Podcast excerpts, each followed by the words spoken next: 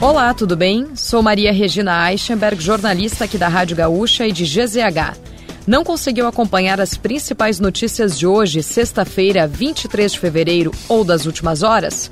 Eu vou trazer aqui para ti antes que o dia acabe. Nosso resumo diário de notícias do fim da tarde. Oferecimento correspondente gaúcha Serrana Solar. A minha escolha certa. A Secretaria da Segurança Pública do Estado divulgou, em coletiva de imprensa nesta sexta-feira, as conclusões das investigações sobre o caso do motoboy negro agredido por um idoso branco em Porto Alegre. De acordo com a sindicância da Brigada Militar, não foram encontradas evidências de agressão nem de racismo por parte dos policiais militares envolvidos na prisão do motoboy. O presidente do Partido Liberal, Valdemar Costa Neto, suspendeu os salários de Walter Braga Neto e Marcelo Costa Câmara. Ambos são investigados na Operação Tempos Veritatis da Polícia Federal por suspeita de tentativa de golpe após as eleições de 2022. A prestação de contas do partido em 2023 mostra que Braga Neto ganhava 28 mil por mês. Já Marcelo Câmara, um dos aliados mais próximos ao ex-presidente, recebia 18 mil reais.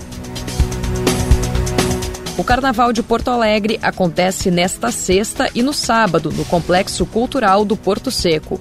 Por lá, as escolas de samba da capital e cidades vizinhas vão apresentar o trabalho que há meses vem sendo preparado dentro dos barracões.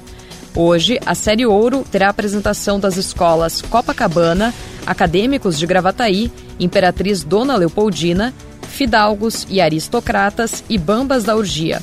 No sábado, passam pelo sambódromo as escolas de samba da Série Ouro, Unidos de Vila Isabel, União da Vila do Iapi, Estado Maior da Restinga, Imperadores do Samba e Realeza.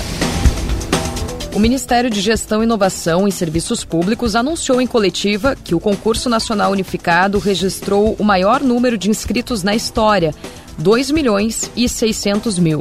As inscrições confirmadas são de mais de 5.500 municípios.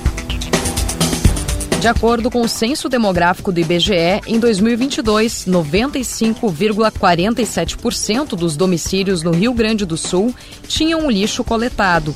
Presidente Lucena, no Vale do Rio dos Sinos, é uma das três cidades do país com maior percentual de coleta de lixo, sendo o único município gaúcho a registrar 100%.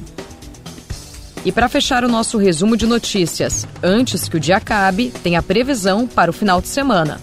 Uma frente fria traz chuva e nebulosidade para o Rio Grande do Sul. No sábado, haverá pancadas isoladas em várias regiões. E no domingo, o tempo chuvoso persiste, com alerta para temporais no sul do estado. Se quiser saber mais sobre algum desses assuntos e muitos outros, além dos nossos colunistas, áudios e vídeos, é só acessar gzh.com.br ou o aplicativo de GZH. Amanhã a gente volta aqui antes que o dia acabe.